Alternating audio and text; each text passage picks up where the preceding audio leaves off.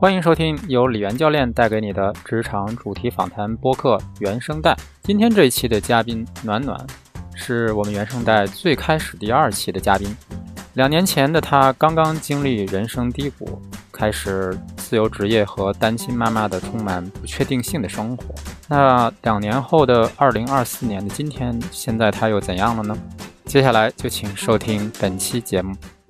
原声带的听众们，大家好，我们非常开心在今天邀请来一个老朋友哈。今天的嘉宾叫暖暖，也是原声带开播最早的嘉宾之一哈。那个时候是二零二二年哈，我们大概已经过去了两年，所以我们也有一个返场，请暖暖来讲一讲这两年在他的生活和生命中发生的一些转变哈。因为很多听众可能也是第一次听。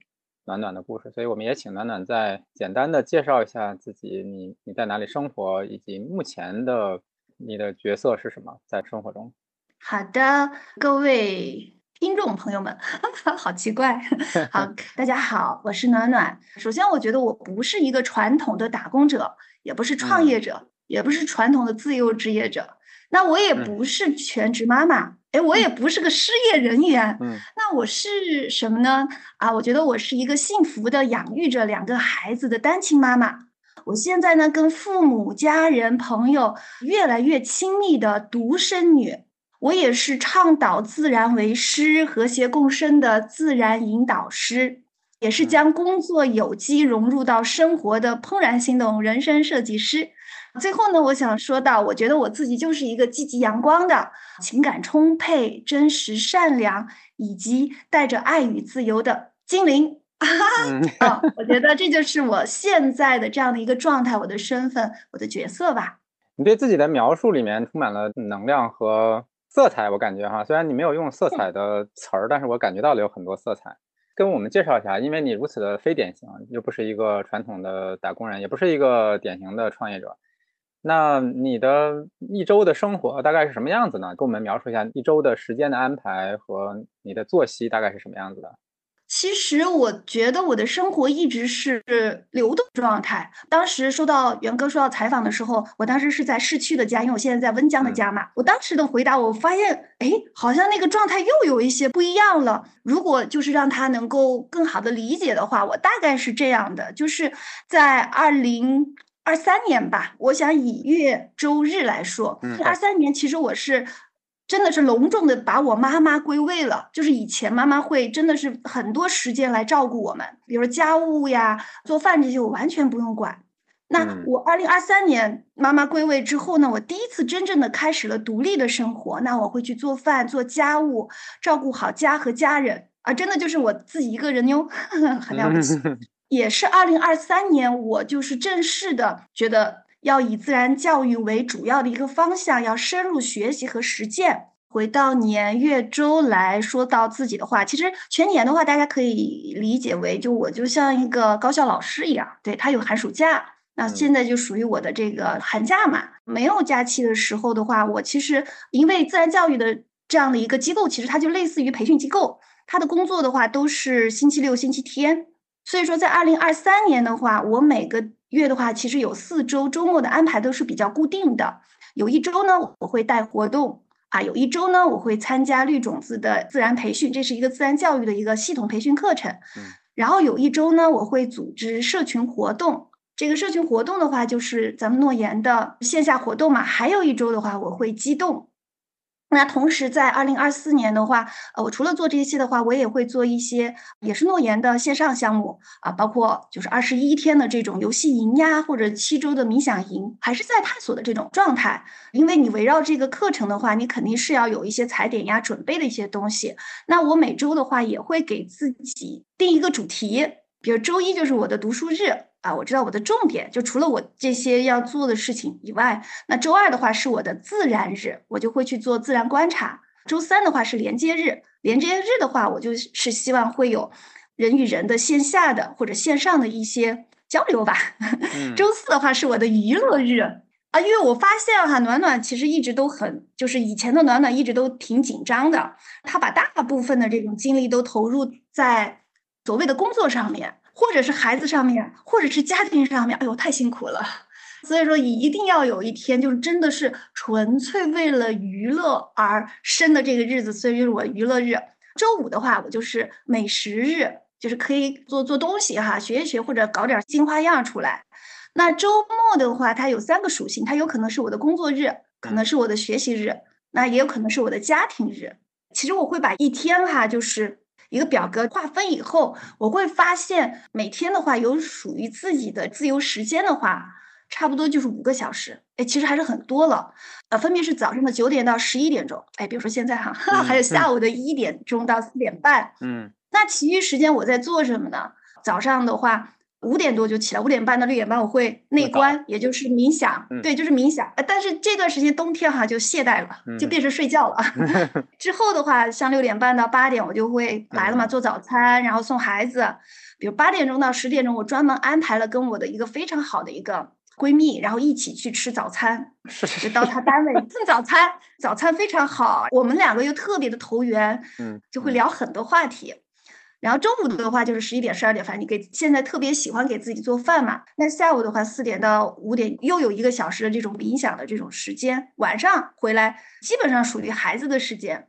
我不是辅导作业哈，我跟他们俩这么商量的。我说你们尽可能在学校就把作业做完吧，回来我们就商量着怎么好玩儿。他们有作业嘛，我就陪着。然后有可能就是我们在玩耍，这就是我现在。嗯，每天专门给了一个属性。这个设计你觉得和你在没有给它设计之前的区别是什么呢？这样的，我觉得没有给设计的时候，我会有一个非常大的困扰。我因为我这个人是一个行动主义，有事情我就会马上落地。随着我的现在生活的越来越开放性，我脑袋里面就是会有很多想法，而且再加上我做着这么多的不同的事业吧。一个事情，比如说一个东西追进来之后，你你就会去马上就去做，然后你就会不断的，你感觉你在追这些事情。当你停下来，然后说，哎，我这个如果生活如果有一个主题，今天我知道我的重点在哪里，其他的一些事情我可以放一放。人是需要有一些确定感和稳定感的，嗯，就包括为什么孩子他需要有一个学科表，还有跟上学的一个节奏。对我觉得对我来说的话，就是有这样的一个。让我有一份确定感，然后让我能够在所有的事情涌进来的时候，我有自己的节奏。嗯，我感觉有点像把一个这个 我们教练说的平衡轮直接活到了你的生活里去了。啊，我这个也是差不多一两个月前，突然啪就有了这样的一个想法，就是我的生活一直都在尝试、尝试、迭代、迭代，然后有这个想法的。主要可能也有一个原因是，我觉得自然教育里面通过这一年之后，我就越来越确定，哎，它是对的。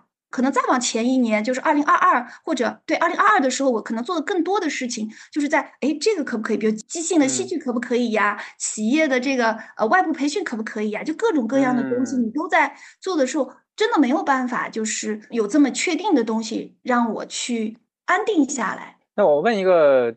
技术性的问题哈，你你因为你说你不是一个失业人员，那你现在有人给你发这个五险一金吗？啊，有啊，真的有啊，有 啊，那你的确是标准的。没有人发，你自己交的话，你不管你在做什么，或者说，因为你也说你你没有在创业嘛，所以就说你没有自己去开一个公司，自己做老板嘛，没有别人给你发，也没有你自己给你发，嗯，其实从技术上来讲，你就是个失业人员。即使你在做很多事情，你也算是失业人。但是如果有人给你发五险一金，那那就是 从技术上来讲，你你的确不算失业。好吧，那你能说说看？就是你刚才也讲哈，就是你在二零二二年有尝试很很多的东西。其实二二年就是我们第一次采访那年哈。那从做各种各样的尝试到最后聚焦到这种自然教育这个方向，这个聚焦或者说这个决定，最后是怎么确定它就是一个你？愿意聚焦，并且他也能够从经济上支持你这样的一个方向。嗯嗯嗯，我觉得自己是一个感性的人吧。首先，我是靠着这一份感受来的。其实，在每一份的尝试中的话，它都是有一些反馈的。斯坦福大学有一个人生设计课嘛，嗯，然后他会说，你去做原型设计，你可以有各种版本的人生，然后呢，你就可以通过访谈的形式，或者你直接去。亲身实践，你来去评估。那实际上我做的就是这件事情，我就是去做了，比如说培训师，我真的就是去到课堂分享了，因为以前是在学校的这样的一个角色，那到了企业之后，那我会发现，因为即兴我其实很喜欢他讲 yes and 呀，接纳这些我很 OK。比如说他跟我的经济收入挂钩的时候，你会发现哦，他需要到企业里面去做一个这样企培师，到底是什么让我觉得我不 OK 呢？是因为我会发现，至少当时哈，我的理解就觉得我是把。企业的思想放到员工的脑袋里而已，只是我换了一种方式，而这个并不是我所希望的。这就要谈到我对教育的一个理解了，因为其实之前哈，元哥说，哎，暖暖你就是一个教育工作者，我一直都觉得啊，就是我没有那样的一个 非常清醒，觉得啊，我是一个教育工作者嘛哈。现在我觉得。我就是呀，我就是一个教育工作者，我就是喜欢我的特质也好，或者说我想传递的东西也好，就特别的特别的契合。所以从一个教育的一个角度上来讲的话，我自己是觉得 education 呢，它其实从拉丁语这样的一个演化过程中，它也是倡导的是说你去激发本有的东西，它本身的东西。经常很流行的就是一个风，然后推动一棵树，影响一棵树，就是在讲到我们其实是先把自己做好，然后去影响他人而已。然后随着就是不断的在这个领域有意识无意识的在吸收之后，听到一诺这次五点零的课又对教育的他在一做一土的这种探寻过程中，他从最开始一二三到最后他说到的那个特别打动我。就是他讲到最后，他觉得教育是什么？他觉得就是那片土壤。那个土壤怎么形成的呢？其实是学生和老师之间，学生和家长之间，啊，还有就是老师跟家长之间等等。其实他是织起了一片网，托起了这个孩子。而他的背后呢，想告诉大家的就是，孩子就是那个种子，他是本自具足的。我们只需要把这个土壤给到他安全感等等。我是非常认同这样的一个理念，而我在自然教育里面哈，我就是这种感觉，哇，就是太棒的感觉了。我首先也要讲到，不是所有的自然教育从业者或者所有的自然教育的机构都是。我现在机构的这样子，因为其实自然教育在中国也就可能二十多年。嗯，如果用一个积极的词语来讲的话，它就是一个新兴行业，朝气蓬勃。那如果比较客观，这个也是我们的创始人在描述的过程中，我在培训过程中也听到的一个词，就叫做野蛮生长。嗯，它有各种各样不一样。我觉得真的我太幸运了啊。然后我接触到的这样的机构的话，第一个它非常的关注人，就是陪伴成长。他做的课全是全年课，跟用户的这个关系也是非常的链接，非常的深。他也看重这样的链接，这是第一个。第二个，他对我们是自然引导师嘛，就我们是老师，作为创始人也好，他非常关注我们每一个人，而且我们每个人的感觉是平等的。他经常自己介绍，我是一年四季的工作人员。啊，我们都是工作伙伴，嗯，而且不是只是说而已，你就会感觉到这片土壤哈，大家交织的这种关系就是特别的温暖真实。再加上我们就很希望，就是家长与家长之间，其实很像全村了，就是很像一土讲到的去去协同育儿这样的一个状态。所以说，回到刚才那个问题，就是我在这种原型的设计过程中，不断的是在问自己，哎，这是你想要的吗？那你想要到底是要它的哪一部分？你如果不想要，你是不喜欢哪部分？所以我觉得在这个过程中，第一个除了我的感性，第二个也是越来越清楚和理解自己要什么，就让我能够保证内外的一致啊，这样就特别的舒展和快乐。你有讲到团队的文化哈，的确，我觉得这个是很幸运的，就是因为你即便是做自然教育，肯定每个不同的团队或者说每个不同的。机构他们的自己的那个团队文化或者管理文化也是不一样的。然后你刚才讲你在里面感受到的这种，比如说平等哈，或者相互的链接和相互的关照。我记得咱们之前其实，在咱俩做教练的时候，其实你记不记得你当时描述过那个一个画面哈？嗯。你当时描述的画面，反正我记得里面就是有一群人很开心，大家是非常温暖的一种关系哈。我觉得就是那是你一直在寻找的一种，我们叫工作伙伴的关系吧。就知道元哥要说这个，就是我们五点零当时刚刚第一节课，一诺引导大家说他，的虽然他是讲财富嘛，但是说你财富达到一个丰盈状态，你是什么样，然后让你闭眼冥想，当时我就说，虽然那个有非常的超现实，但是我看到的就是这样，就是我就是在森林里面，然后就是一个精灵，然后呢，我就出来出来之后，你摸到那些植物，它就给你不知道，反正有那种金光之类的，然后就给你有回应，然后就好像就是你点石成金的那种感觉哈。然后这个时候呢，啊，我就觉得哇，我自己好梦幻，好有魔力哈，就是这种。首先是自己静静坐在那儿，然后呢就开始开始一个呼唤。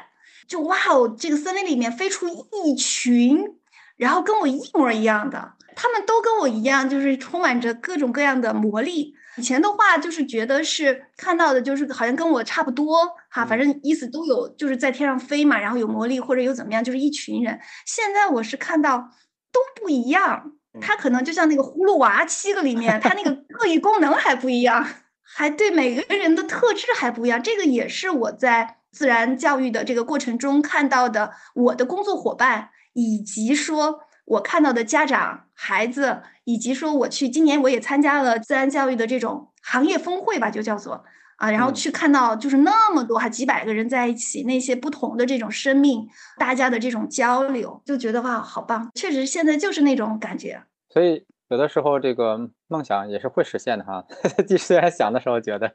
对对对对对对对，人还是要大胆的去想哈。可能关于自然教育，我还是想请你多讲一讲哈，因为不是所有的听众对于自然教育这个概念非常的理解哈。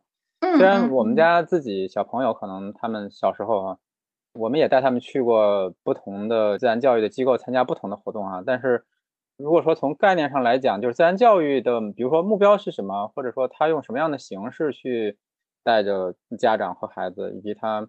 活动的主要的形式和内容是什么呢？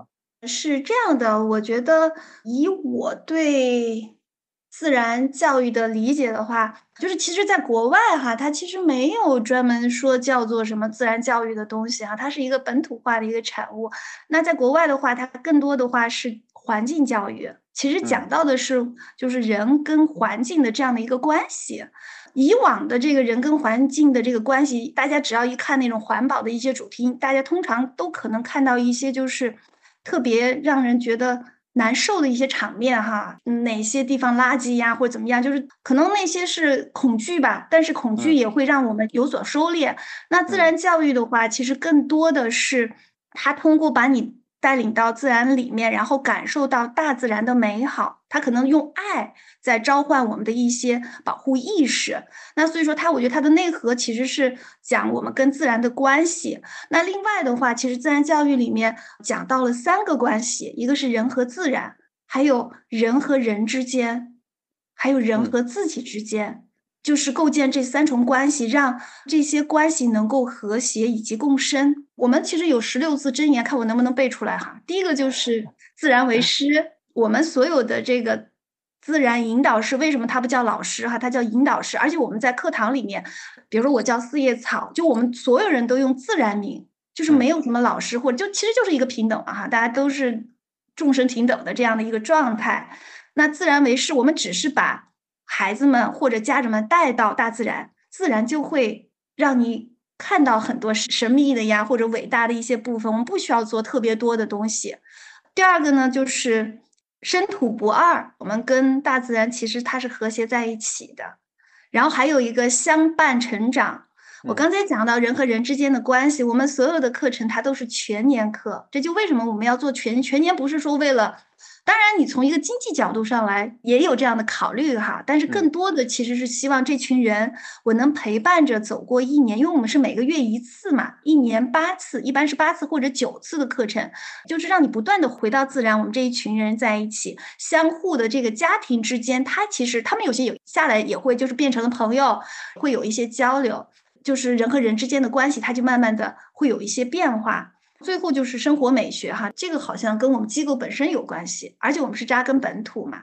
虽然刚才说哈是把大家带到自然环境里面，自然会教给你，这个我觉得代表着是我们谦卑，我们的相信对大自然的相信。另外，其实你说有设计吗？当然有设计呀。我们所有的设计其实都围绕着刚才讲到的，我们这个机构的话哈，就是是主要是亲子家庭。围绕的主要的课题是孩子，那在做孩子的这样的整个过程中，我们都是有这些课程目标的。刚才讲到的人和自然的关系，人和人的关系，人和自己的关系，我们就会每次梳理，然后团队共创，设计一些方式，然后把大家邀请到自然界中。从最小的孩子可能是半天啊，到城市公园，然后再大一点，我们可能是到农场，然后全天的，再到下一个阶段，土地的孩子，我就在同一个地方，我体现的是一年四季的流转，就自己去。种低龄段，我们更多的是让他感受到大自然的馈赠。通常会去捡东西呀，嗯，去田间去直接拔东西呀，做东西。你会觉得哇哦，这个大自然这么好，或者是去玩那个很多，比如玩草，玩各种各样的这些游戏。他至少他愿意靠近大自然，包括家长也一样的哈。我们也会读一些诗，泥娃娃之类的，就是说小孩就是。脏兮兮的，就是它的本来的样子，他们就会跟自然的这个关系越来越近。呃，说到这个地方，我又要插一个，就是有一本非常经典的书，叫做《林间最后的小孩儿》。核心就讲有一个叫做自然缺失症，当然这个不是一个医学界里面说到的啊，好像真的是一个什么病症。它其实是通过大量的调查和发现，发现就是我们工业化以后，大家就是离这个土地以及离我们的这些所有的动物、植物朋友越来越远了。就你会去害怕，就是你你那个泥土粘在你身上，你居然会觉得。啊，好脏的东西，好怕的东西，你不会去想到这泥土里面长出了让我们供养我们自己活着的这些粮食呀，各种各样的东西，包括这些虫，你也会很排斥，你怕虫，就就很多这些就是对自然的这种排斥，你根本不愿意走进去。那我们的课程其实从小的时候就带领着让你进去，发现哦，这些自然那么好玩，这些植物也可以拿来玩的。然后这些虫可以观察它，它并不会，就是不是你想象的说，因为你未知的话，你会很害怕它，不敢去靠近它。但是当你看到了、去观察了它之后，哎，你你就觉得唯有了解嘛，你慢慢去关心它，然后去关心了之后，你跟它的这个关系就会有一些不一样的变化。所以我不知道我说清楚没有哈？那在所有的课程里，你刚才说亲子课，所有的课程里，家长是全程参加吗？还是说只有说嗯孩子自己参加也 OK？我们的课程的话，我们大部分都是做亲子的。为什么做亲子的呢？小月龄段的话，那肯定大家可能也能理解他的安全感呀，各方面他是需要的。那为什么大龄段我们也要做亲子的？就是因为我们觉得孩子哈，我们刚才不是说要构建他的一个土壤嘛，他是种子，那家长是非常非常至关重要的一个因素。其实大家要知道，其实单纯的带一个孩子简单太多了，因为你只需要满足他的需求，或者家长你只需要告诉他孩子发生了什么，有些什么样变化。但是，一旦人其实变了之后，他的这个需求是多元的，其实会更难。我们会把大人和孩子还会分开，还会给他们单独设计不同的，就有分有合。哦，回到那个问题，就是我们是带着家长一起玩。这个机构它也做成年人的师资的培训啊，老师的培训，成年人单独的活动做的很少。我们是专注于本土嘛，就成都，然后专注于这种陪伴孩子成长，定位非常清晰，已经做了十二年。啊，做这么久啊？对对对对对，其实一年四季的话，就是不小心就把机构名字说出来，应该也可以哈。它本来也是属于在整个自然教育领域比较知名的一个机构，所以我很庆幸说成都有这样的一个机构，我就遇到了呀。而且我是在一开始，二零二一年就裸辞后没多久嘛。我就遇到了，当时去也没想说我要做这个，好奇心很重要。呃，你刚才讲到把家长带进来的这个只是带孩子更难哈，我觉得你讲我我一想也的确是这么回事啊，因为家长的需求跟孩子需求是不一样的，就是家长可能一旦进来，他们又是作为成年人会觉得有很多事情我明白，然后他就会有很多想法啊。你在这个过程中会遇到什么样的挑战呢？就是在跟就是你家长引进来之后会遇到怎么样的挑战？你们如何能够影响家长呢？我只能这么说，因为其实我入行不深嘛，因为现在是兼职的这样一个状态，我其实没有办法去了解到其他的团队的状况。目前我所针对的家庭的年龄，孩子的年龄是三到六岁，而且再加上我不是主带。所以我如此之轻松嘛，没有主带，那就是更难的一些挑战或者问题都由他来解决了。但我在整个过程中的话，其实我发现我们的家长就是在整个活动的过程中的话，家长还是愿意投入的。对我们也会做一些小小的尝试，因为我们团队里面哈，其实很有意思。虽然我们全部做亲子，但是其实自然教育就我们的从业人员的话，大部分的话是女性，而且是未婚女性。我们创始人当然还是有，对，所以说 像我们小苗团带三到六的话，他们其实都没有孩子，甚至没有结婚，只有我一个人是已婚已育嘛。所以说，我们其实团队以前哈，就是对家长这块儿的话，就是我们团队鸽子他是主代码哈，或者也是项目负责人，他其实还是战战兢兢的，嗯，就是。他就干脆不要碰嘛，就知道我又不怎么懂哈，我自然这块是 OK 的，和孩子也是 OK 的，家长这块我是不太懂，那我就不要碰他，就是我就带好孩子就好了，让家长知道我是真的是，呃，四川话就是八心八肝对孩子好。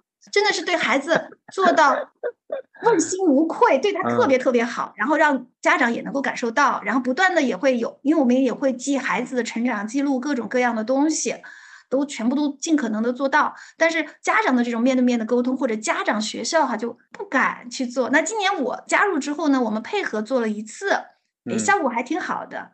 因为以前他不敢嘛，然后明年的话，我就会主动的说承担一下这部分的角色，有可能就会做一些就家长的一些，其实也不是那么什么家长课堂，我觉得就是一个茶话会啊，可能需要抛出一些话题，大家一起做一些探讨，因为每个人他其实都充满着智慧，而且他自己知道怎么去解决。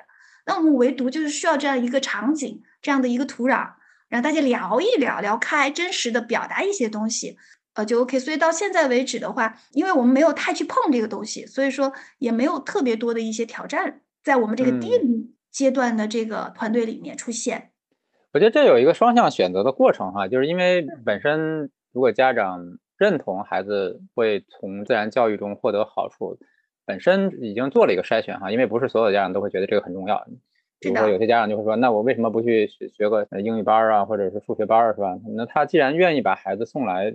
去大自然里玩，其实这已经对家长的教育的认知已经做了一个筛选哈，所以这个我我可以理解，就肯定没有那么困难哈，否则 否则根本就不会把小孩送来哈。是的，是的。但但是我之所以刚才问这个问题是说，那可能比如说家长说，哎，孩子他们要玩的开心哈，要有玩的时间，嗯，但是他自己可能就说，那为什么我要去碰虫子？为什么我要去参加他们的活动？嗯，我在旁边看着就好了。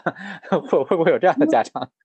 我们的家长还好吧，因为第一个是我们时间不长。像小苗团的这些家长的话，差不多就是半天的时间，很短很短，就是一起围圈做个游戏。然后我们真正去自然旅行的时间，差不多就一个小时。而在这个旅行的过程中，我觉得很好玩。就对于我，我是个成年人，因为我小时候没怎么玩过，去用那些东西做哨子呀，做一些小手工。然后不仅仅是说我去做一些观察类的，我们会看到什么资源，不是说像上课一样，说是固定的，哎要。走这圈，我们要教给他什么什么？不是不是，走这圈，然后就有特别打动的一些，或者孩子就看到一些什么东西，我们也可以互相这样来玩儿，就更多的是在玩儿，在摸。然后看虫子，哇，我觉得家长比孩子还认真哦。对呀，晚上大家从来没晚上出来玩儿，然后夜观带个小灯儿，只有我们老师手上有灯儿嘛哈，大家都哇围过来哦，然后就非常安静的，然后看，比如敲家宝宝在吃东西。然后，蜘蛛又怎么样？就因为对于他们来说也很新奇呀。而且我觉得，就是我们的这个是很成功的。为什么这么说呢？就是我们小苗团之后结束之后，就会有个小树团。那我们可能最开始，其实我们的整个家庭的话，可能差不多二十个家庭左右，二十个家庭左右，二十多一个。然后小树团呢，我们只招十五个，很快就全满了。就我们的那些家长就全部复购了。就代表着他对我们的整个小树团的这些安排，包括他自己肯定也是滋养和享受的。而且我们还会有野餐，就野餐这个不只是说好像只是围绕着小孩儿啊，这个也是我们想人和人之间的关系嘛。所以家长们也很开心，好玩的，就是他们在补这个小时候缺失的自然教育课，是吧？我也觉得。然后吃完野餐之后呢，我们通常会带孩子，就是一般吃完大家都会想躺着舒服休息嘛，我们就会带着孩子去玩儿。嗯。在课程之外了，就时间已经结束了，但是没关系，对他们也就休息了。好，那接下来这个问题可能是对于相对还是一个比较自由的工作状态，因为你的这个自然教育，你刚才讲一个月一次活动是吗？就是在整个一年的这个课程里面。这是啊，对，这是我自己选择的嘛。明年的话，我会是一个月两次了。啊，OK。就我又增加了一个。就是从机构的角度来讲，他们是每周末都有课的是吗？对，每周末就是我可多可少，就是你你希哦。望你真的是非常愿意想，我觉得我还是很吃香的，就大家都很喜欢我。啊，那那比如嗯。说一个家庭，他报了这个一年的课，他是这一年的每个周末吗？就是比如说也是一个月一周。啊，也是，哦，就是 OK，对就是如果说对对。作为客户的话，消费者的话，或者说叫学员的家庭的话，他们是一个月一次活动是吗？对，但他可以报几个，就有真的有家庭是这样，他哦。报几个活动，他希望他被自然教育填满。那报不同的课的内容是不一样的吗？嗯，不一样。会怎么个不一样法儿呢？比如说主题上会有什么不同的侧重呢？嗯，不同的年龄，它有一些相对来说有一些覆盖的东西嘛，比如小龄嗯。段就是在城市公园，再大一点小树团，我们就是在不同的农场，有点像研嗯。学，就是流动起来。然后再大一点儿的话，他可以去土地的孩子，那他也可能比如说有的时候他来的时候已经比较年龄大了，他可能在小树，也可以在土地的孩子，都可以。然后土地的孩子再往上升的话，他可能是，呃，有一个就是山野根识课，我们是因为有一个自然学校在都江堰，就是离成都啊。也不远一个多小时，是可以在那边住宿。山野根识就是体会的是在山间的这种山地的这种农耕嘛，当然还有因为我们那边还有大片的那边资源非常好，森林呀，各种都很多，农户也很多。还可以做的就是，呃，像我们的协会自然，啊，会到各种各样的这种地方去，通过自然协会的角度。除了这个的话，还有森林之子，就是周围的这些山，成都哦。周边的这些山。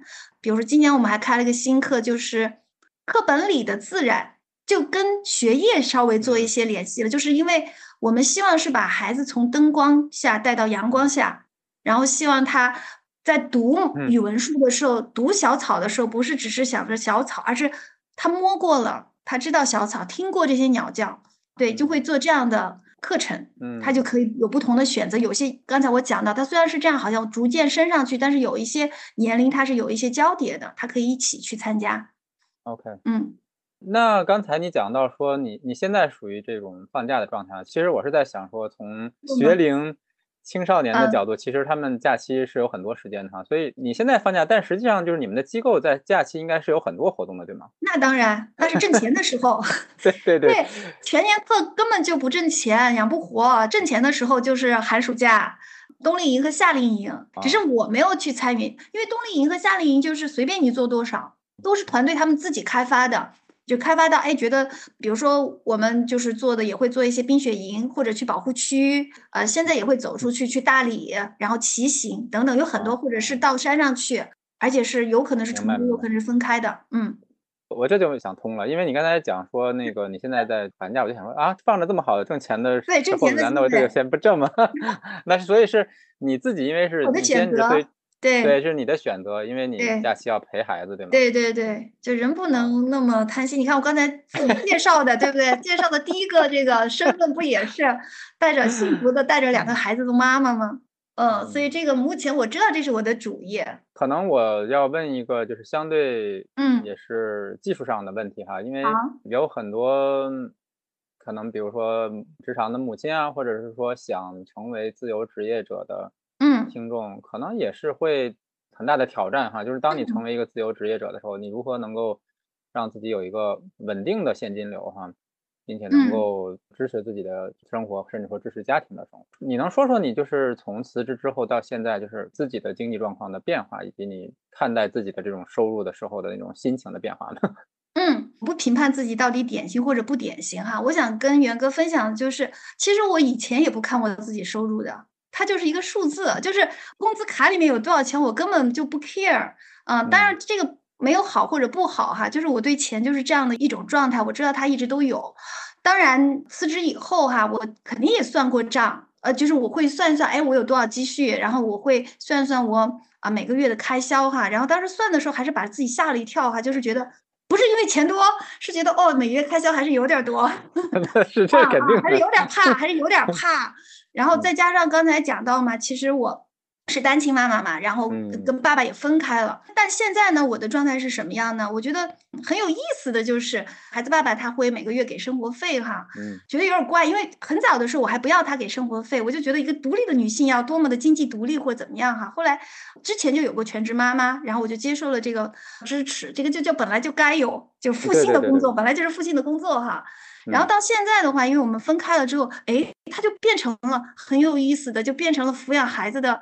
报酬了，然后我这个心里就 就就非常就就很好的调整了，这不就是我养孩子的需要花费的这个钱，然后就爸爸来支持，这是非常，而且爸爸很稳定，这是一个很稳定的收入，感谢孩子爸爸啊，很可靠哈，对对对，而且也很感谢我自己，就是从那个心理的角度上，我觉得这个就是很合适的。很 OK 的，没有觉得好像我就卑微了，或者任何没有任何的东西，我就觉得这是他表达爱的一种方式，真的是一份稳定的一个收入。那第二个就是我当时在疫情的时候，孩子爸爸创业者他会面临一些经济的一些问题哈，就出现了这个就是掉链子的情况哈，就是好像没有办法先缓一缓哈，哇，那个时候我确实还是有点慌，虽然你去数就钱还挺多的，可是你就发现。每个月有一个月入的一个进进来的话，其实对于自己来讲的话，它确实好像就更多的一份保障一样。嗯，当时我就会做了个表，发现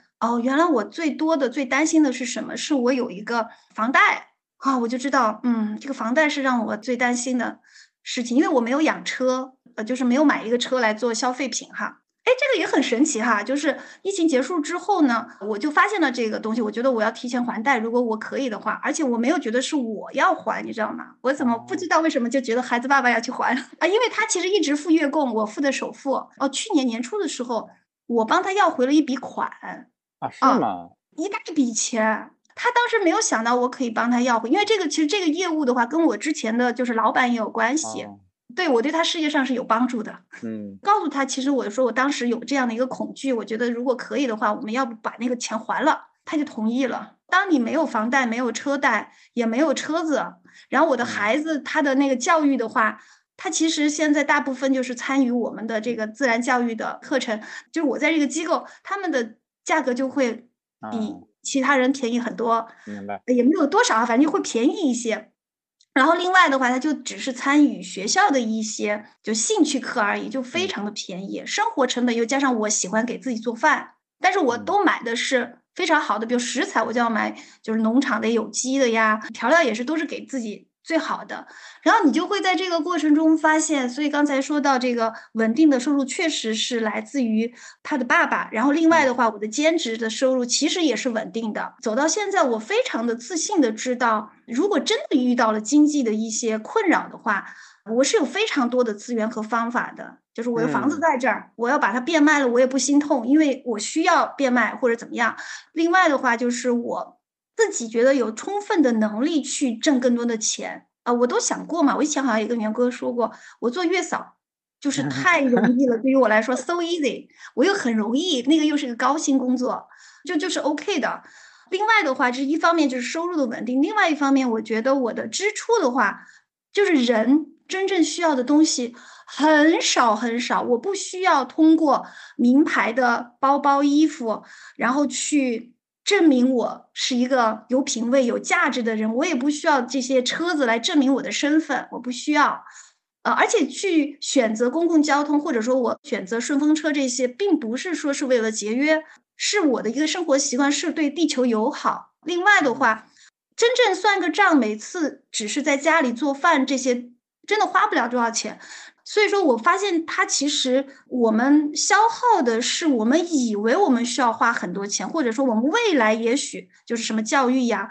也许我们以后生病了呀，怎么怎么样？当然，呃，可以做一些保险的一些规划，但我没有做哈。当然，我有可能在下一阶段会去想，我要不要去做这样的一些配置？因为今年的那个通识课哈，财富通识课也讲到了一些这样的东西。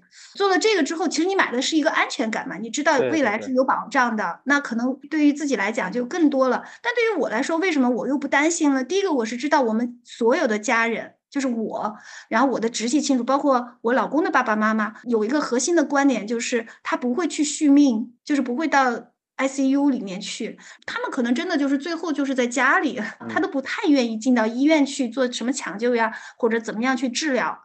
所以我自己目测，可能也不会去做那样的事情，就不会有太多太多的这个经济在里面，有过充分沟通的。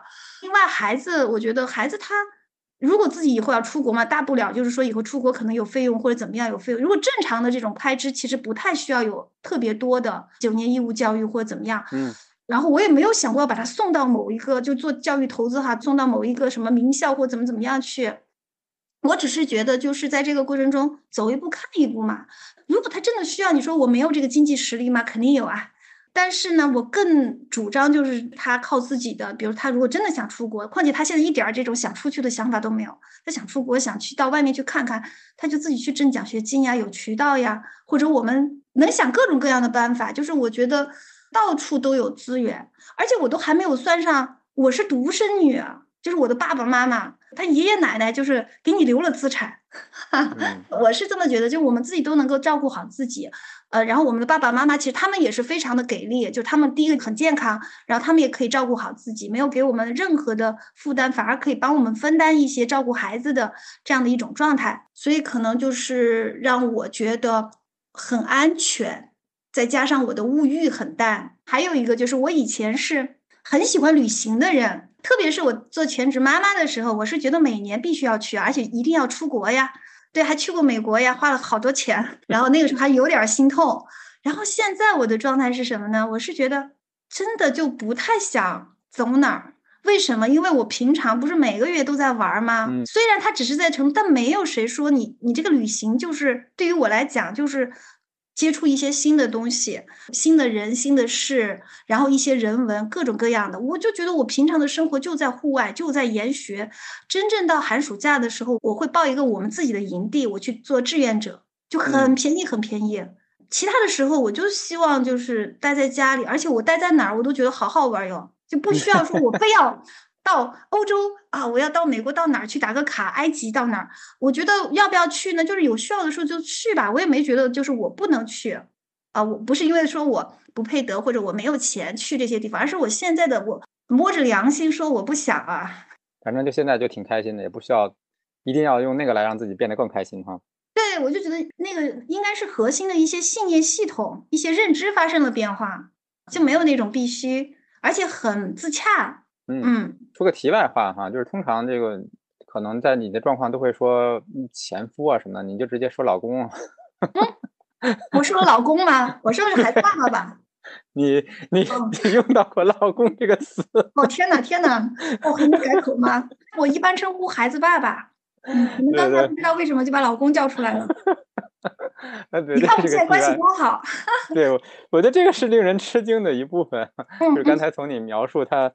养育孩子的费用上，你们俩这个这个和谐的关系，我就觉得还非常令人吃惊。我自己也觉得，就是我们的这样的一个关系也很特别。可能因为叫老公，是因为我不知道，这肯定就是自然而然的。还有就是，其实我们分开以后，关系反而变好了。再加上我们当时评估了一下，我们并没有去对外公布，而且他专门讲到，就是不太希望他的爸爸知道。因为他的爸爸，他自己判断是那种就是特别呃容易吓自己的人，知道了之后呢，就是怕他生病或者怎么样哈，就觉得他的孩子无所依靠或者各种嘛，所以说我们没有对外说，所以我这个前夫这个字也用的少，那我也没有必要去跟谁讲这些东西，所以我一般就是叫的孩子爸爸。总而言之，是因为我们分开了之后，关系变得比以前好很多，顺很多，我们甚至可以在家庭群里还可以开玩笑。Oh my god！没有想过要复婚啊，需要说一下。好的，好的，没事儿。这个我就不属于我们要八卦的这个。你你这么说，是说你们仍然会，比如说带着孩子同时去看爷爷奶奶这样嗯，其实也好像没有说去专门去看谁，他们爸爸妈妈也就是中国人嘛，中国的父母他也不问。我妈妈是知道的，我是告诉了我妈妈，然后我爸知不知道？我不知道我爸知不知道，我还问我妈，我说我爸知不知道？他说不知道，他知不知道？反正他们知道的是从我们结婚开始，我这位孩子爸爸就一直的非常的忙碌。哦，对，一直都很忙碌，就属于那种你就觉得好像在外地一样。他的爸爸妈妈跟我们就是可能接触的更少一些，然后他们也看到他们的儿子没有回来，但是以前还没有分开的时候，他也已经就是这样，所以说他们也没有去问。也许哈，老年人也就是看破不说破而已。他偶尔会回去呃看爸爸妈妈，但他没有说叫上我们一起，就我们完全没有说去做样子做给老年人看，就完全没有。然后他也会呃有些时候过节的时候他也会回来。然后那我们家其实其实我们每周是有刻意，我自己是刻意的，希望就是有一个孩子跟爸爸在一起的时间。所以呃周五的下午就是请他去接孩子，然后回到我们的家，然后一起吃饭什么的。会是这样的安排，但是他没有做到。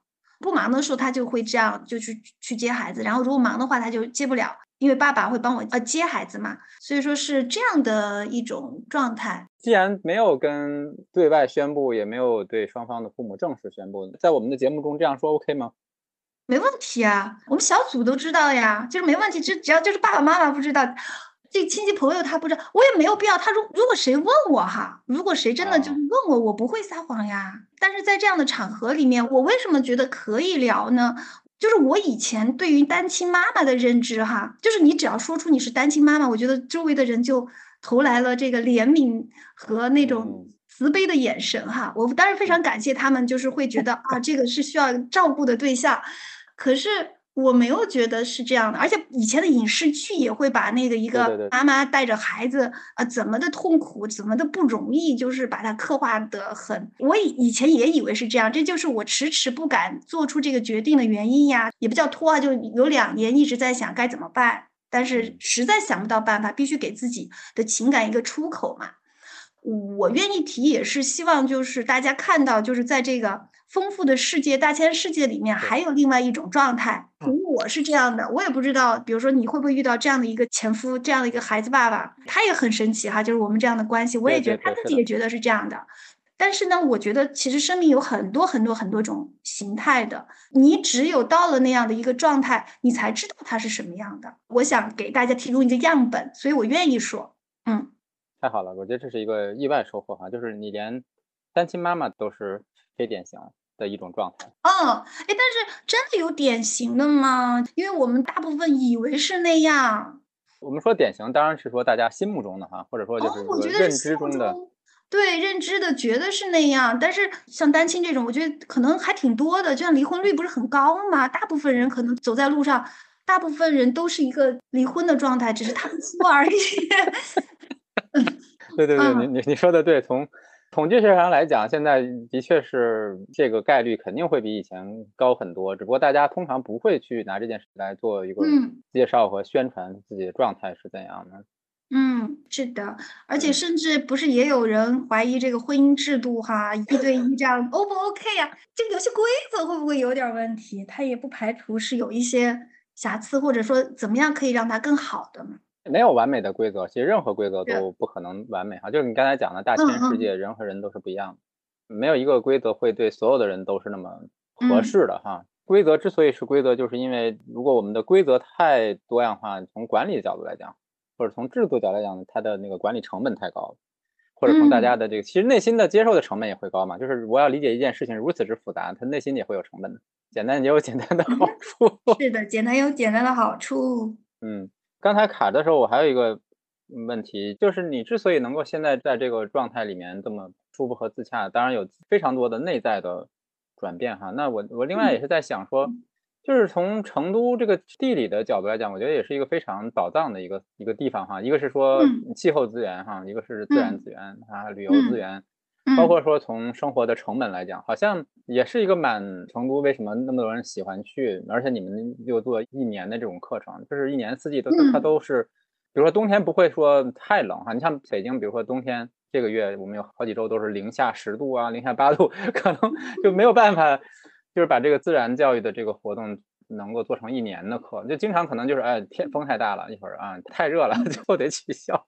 嗯，所以我觉得成都真的还是挺宝藏的。是的，现在哈，云哥说成都的宝贝天气，我跟你讲嘛，今天我我们成都下雪了，你不知道下雪了。对，正在我窗外正在飘这个有点鹅毛、比较大的这种雪。我告诉你，成都人民越就要振奋了。这个朋友圈很快就会看到 成都人民是怎么样开心的。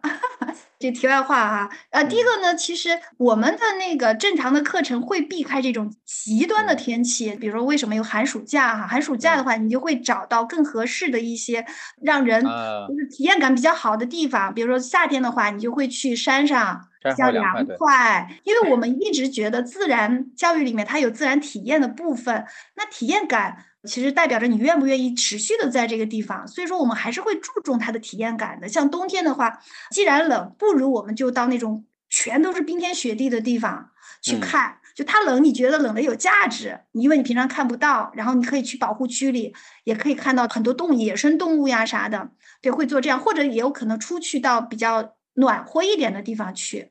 所以他会避开这样的，就是从天气的角度来避开。那第二个呢，我还想说到的，其实自然教育的话，如果真的有刮风下雨，我们也会进行。这个正好是一个自然教育的一个契机呀，因为嗯，大家可能真的就是以前因为就刚才说的这种缺失症嘛哈，你就觉得下雨就不要出去了吧，好多麻烦。但是我们真的这次小苗团哦，就是这种小小孩儿。有一天就下雨了，当然不会是瓢泼大雨哈，就是那种小雨。那我们真的是还是一样的邀请大家穿着雨衣。以前有一篇文章叫做《雨中登泰山》嘛，你就会发现不一样的东西。比如说，我们会逗那些孩子说这些露珠如何的好吃，然后就就去舔露珠呀。然后还有就是它那个大树上，它就是湿漉漉的，摸起来跟平常很不一样呀。就是雨里面它有还有一些小的水坑，我们就可以去跳一跳、踩一踩。你让他知道大自然其实也有这一面呀，还有就是，呃，为什么这个雨这么重要？你看这些树好开心，下雨了，他们是需要喝水的，就像我们一样，不是以我为中心。我们刚才还是在说嘛，万物平等的一种状态。那如果只是以以人为中心，大家觉得最好就是天天都跟我想象的一样。可大自然不是这么想的，因为还有其他的生物存在。然后另外说到成都，我觉得其实成都除了自然资源好以外，哈，我觉得它是一个非常开放和包容的城市，所以会有非常多的这种生命状态存在。比如说说到那个学校的话，就是华德福嘛，华德福当时是在说是在亚洲唯一的一所学校，它从小学到初中嘛都有，然后是在成都三圣乡。就像这种创新学校的话，它也会有好奇呀、先锋社区这样的。呃，不走寻常路的学校，当然还有很多很多不一样的学校，包括我的孩子虽然是在传统学校，就公立学校小学嘛，嗯，他们也有那种老师，就很像创新学校做的事，像一土做的事，我听到，反正当然不会特别多，但我反正遇到了。啊，就是那种做成社群的感觉，然后所有人来一起建设我们的这个班级，包括我也会到班级，因为我做自然教育，我就会变成他们的春秋游的自然导师，带着他们到公园去玩，做一些自然相关的一些事情。而且当然不是我一个人，我们就是一个 team，也是一个 team，我觉得好有意思。所以我觉得成都的这种自然资源以及它的这种开放和包容。人都很热情呀，就是比如说，如果一个外地游客过来的话，就遇到任何的一个成都人，他有可能都会，就是你问路，他都会非常的友善，然后他还会没事就跟你聊。举两个例子，第一个就是我有一次坐滴滴的车，因为我经常会坐滴滴嘛，哈，师傅的话应该是肯定是遇到了不好的事儿，然后呢，他就从可能从某个家乡，然后一直开开到成都来，我快下车的时候，他就跟我讲，他说成都真是好。他说他一路开过来哈，他说有些时候就上上车，比如他特别是在江浙那一带哈，上来一个美女哈，他说是很漂亮，冷冰冰的坐在那儿，反正就是你是司机，我是乘客。到最后他可是到成都，他就发现人会跟他聊天儿。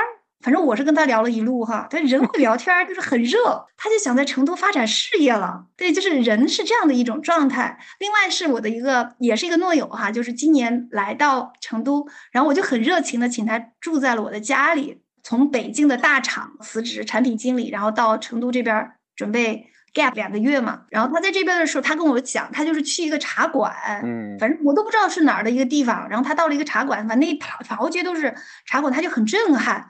然后呢，他就随便选了一个喝茶的地方，然后聊着聊着，老板娘就出来了。就聊得非常的热闹。他和那个老板娘聊，我聊，老板娘刚刚生了小孩啊，或者怎么样，聊到最后，他到别人老板家里去吃饭去了，就觉得哇塞，成都这么好呀，friendly，就是这样的一个氛围吧。我们感受到的就是他比较包容，然后很热情。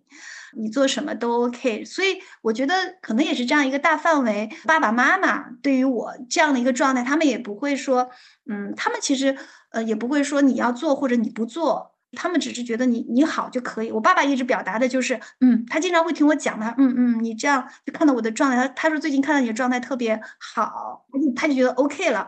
我在学校的时候早就劝我离职了，他说，哎呀。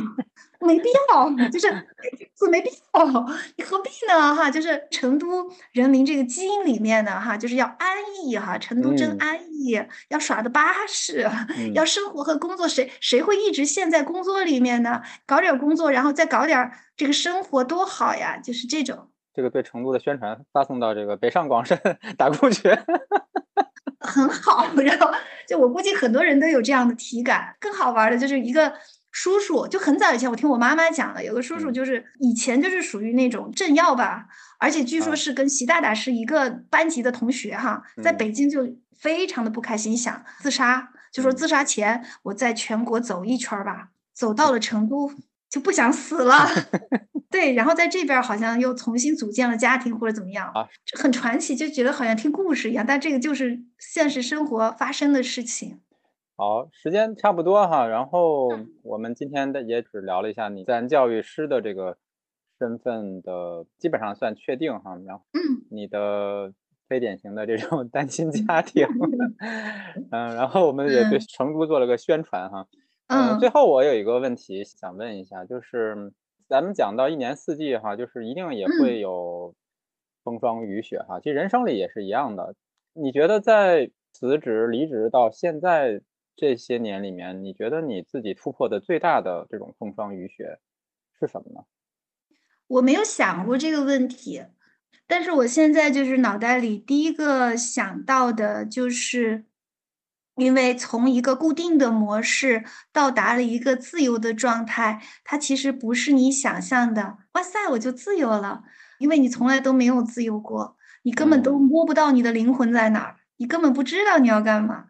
那种时候其实是特别特别难受的那种，就是上一次访谈的时候，我觉得就是我好像描述过，我把自己打碎了，但是呢，你又不知道要重组，你又不知道就还没有重建，但在这个重建过程中的各种各样的混乱。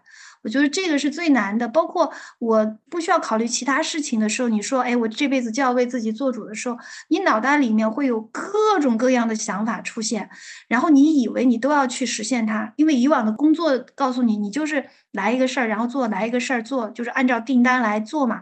但是那么大量的东西给你的时候，你觉得啊，我要做嘛，然后你就会骂自己是神经病。你觉得，因为你第一个你做不了，就是你会有各种各样的评判出现，做不了。但是你又觉得这那这些东西是什么呢？你又不知道它是个什么，就是一个完全崭新的状态。我觉得那个是最难以突破的。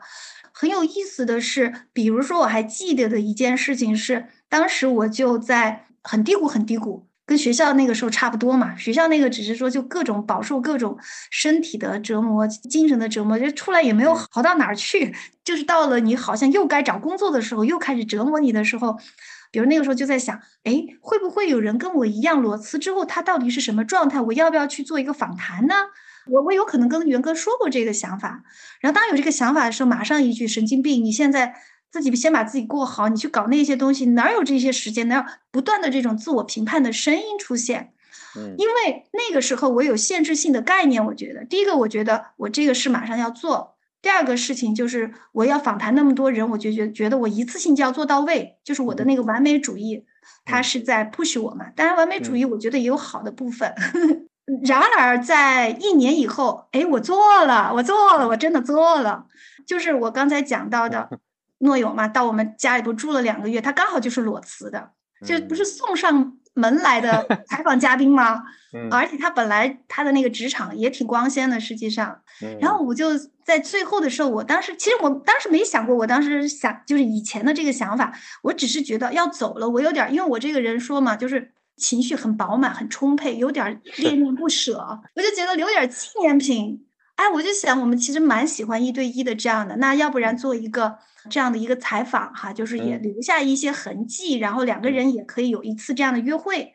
突然就觉得这不就是我以前想要做的事情，它不就实现了吗？嗯，然后他只是在你不知道的时间，他其实已经默默的说我想做一些事情，他告诉你了，但是我不需要现在马上去做，我也不需要一步做到位，所以当时我就做了这件事情，采访了裸辞的。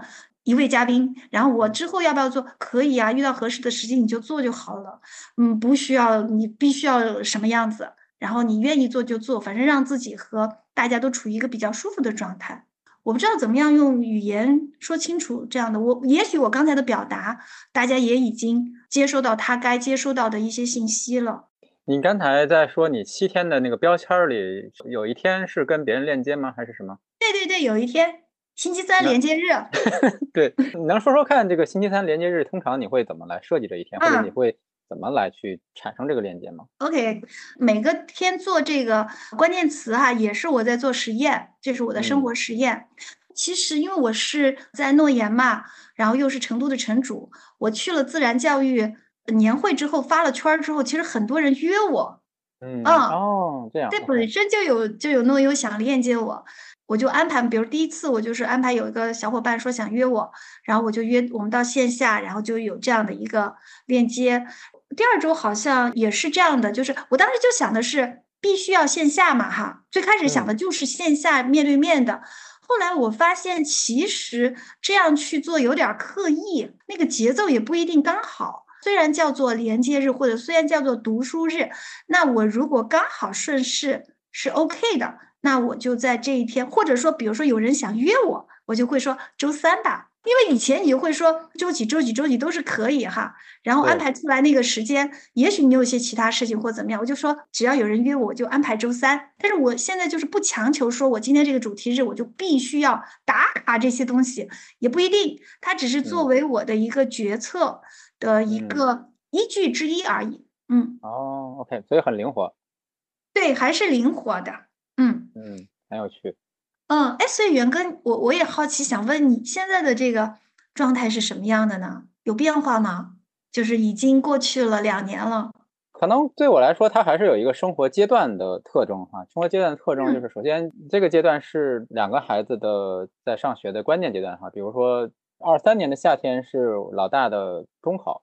嗯，然后今年二四年的夏天是老二要小升初，所以我觉得就是过去这两年有很多事情或者说精力要腾给他们，因为小孩子在上初中，然后初中升高中，他们是有一个过渡期的，这个过渡期特别明显，就会发现他们有很多不适应哈，所以这个不适应也会给家庭带来压力，所以我们也要陪着他们一起经过这个不适应的阶段，所以这是我作为。